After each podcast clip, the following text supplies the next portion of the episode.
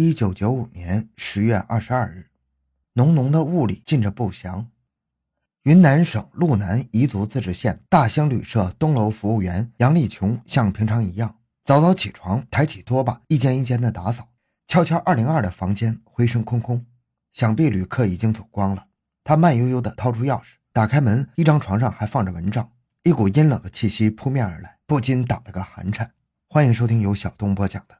杀了三十六年人的屠夫，回到现场，寻找真相。小东讲故事系列专辑由喜马拉雅独家播出。哎，该起床了啊！要打扫房间了。没有反应。床上的蚊帐被拖把轻扯一下，晃晃荡荡，还是没有反应。这个人怎么回事儿？再一拖，一拖把都是红红的，怎么会弄出血来呢？服务员不假思索，一把拉开了蚊帐，紧接着凄厉的叫声传遍了整个旅社。八点过五分，路南县公安局陆富派出所值班室里一片空寂，因为是星期天，大家想一甩这段时间的紧张忙碌，睡上一个懒觉。值班室边上的大门走道已是好长时间没有一点脚步声了。突然，一阵急促的电话铃声响起。一声比一声刺耳，可是没有人来接。派出所的小院恢复了一两分钟的宁静之后，又是一阵脆响的电话铃声。干警陶有生揉揉睡眼，披上衣服来值班室接电话。喂，陆富派出所吗？我是大兴旅社，我们旅社出人命了。陶有生一下子跳了起来，连衣服也顾不上穿，赶紧又拨通了局长和副局长家里的电话，把案情做了简要汇报，随即火速赶赴现场。八点二十分，副局长王俊波带着众多干警和法医赶到现场。大兴旅社二零二号房，王俊波和赵春宝查看尸体之后，马上叫旅社的值班服务员找了登记册，查找住在二零二房间的旅客名单。经查，昨晚住在二零二号的旅客分别是钱双元和张国林。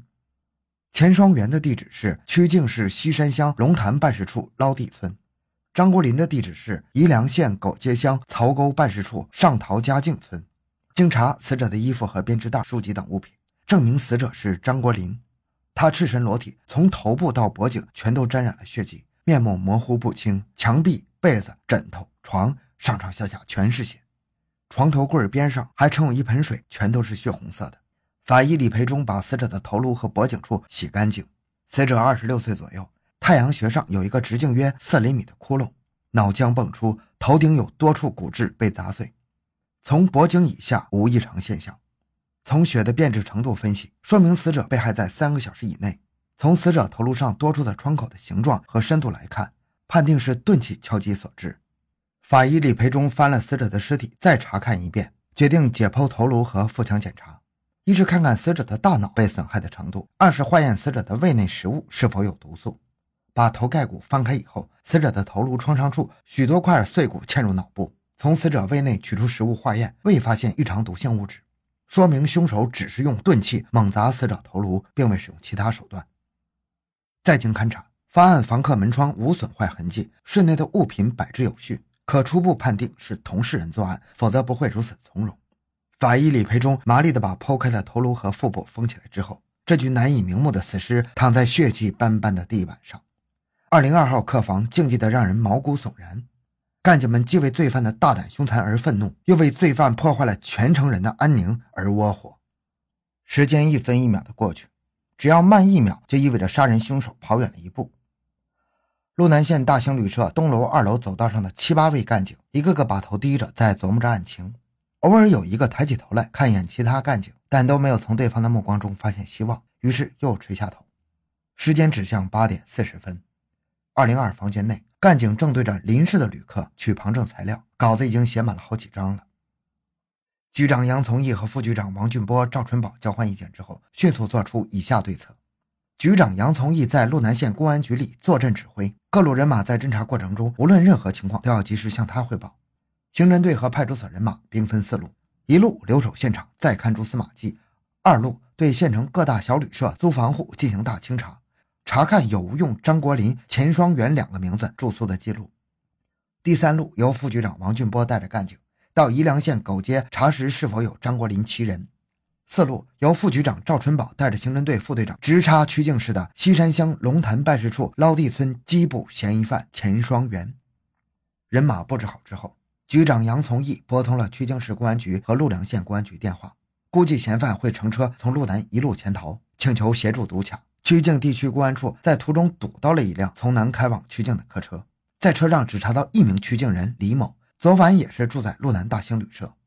听其讲述。住在路南大兴旅社的二零二号房间的嫌疑犯与旅社服务员讲述相符，但他说自己老早就起床乘车回曲靖，一直没有见到这个嫌疑人。从路南到曲靖的柏油路上，来往的车辆如水似龙。赵春宝和几位干警目视前方，凡是开往曲靖方向的大小车辆都一一的超车检查，始终没有钱双元其人。赵春宝一行赶往曲靖市的西山乡，在当地派出所的配合下。赶到了龙潭办事处捞地村，找到该村村长，了解到钱双元近几天都没有出门。经追查，两个月前，钱双元在曲靖麒麟公园旁边认识了一个五十多岁、自称是宜良人的张桂华。张说打算租房子做种子生意，钱双元带着张桂华去租房子，因为钱不够，没有租成。张桂华拿出一本三千块钱的存折给钱双元看，于是钱双元借了一百五十块钱给他，又带着他到西山乡的龙潭办事处张家凹村。向刘有树借了两百块钱，还把他约到自己家里睡了一夜。第二天起来就走了。过了一段时间，仍然不见张桂华的踪影。十月十三日下午，钱双元在曲靖阿诗玛花园找到了张桂华。大哥，你还我的钱呢？钱到了，钱到了，我就是拿钱来给你的。你看，这是九千块钱的汇款单。我没有身份证，你的岁数和我相貌吧又差不多，把你的身份证借我取取钱。张桂华就拿着汇款单晃了晃，就装在衣袋里。钱双元问张桂华有没有做过人贩子的门路。张桂华说：“没问题啊，我就是做贩卖女人的生意的。你跟我去做这种生意。”张桂华还说：“我找的两个人带来了，住麒麟旅社，等明天我领来带给你。”当晚，钱双元又把张桂华约到家里睡了一夜。第二天很早就起来，张桂华拿着钱双元的身份证就走了。钱双元还说，晚上睡觉时，他发现张桂华腰间有一把小铁锤，问他带着干什么。他说作伴防身。警方根据大兴旅社服务员及钱双元的描述，通过综合分析，初步断定骗走钱双元身份证这个自称张桂华的人就是杀人犯。可是受害人已死，罪犯潜逃，到底要追向何方呢？钱双元说，张桂华经常在曲靖市的一些公共场所活动。还向张家凹村刘有树借过钱，赵春宝一行又火速赶往张家凹村。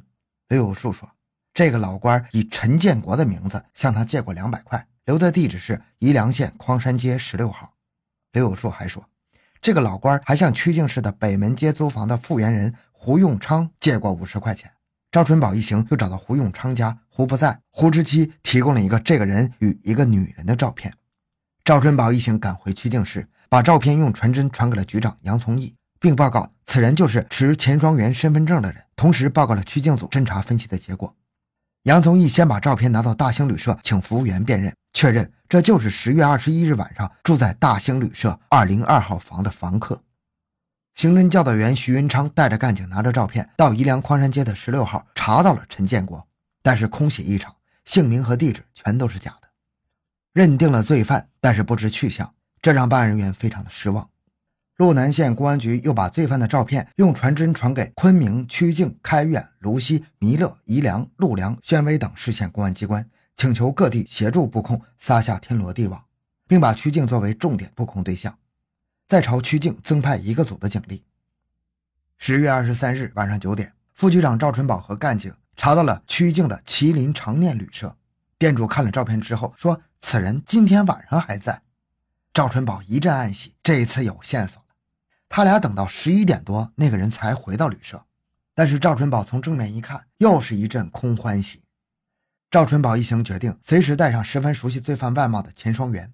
钱虽然不知道真相，但他以当过兵的人的眼光，隐约看出事情非同一般，于是欣然合作，表示愿意效力。已过半夜，赵春宝仍然带着钱双元在曲靖街上查找罪犯。初冬的寒风卷着大雨呼啸而来，越下越大。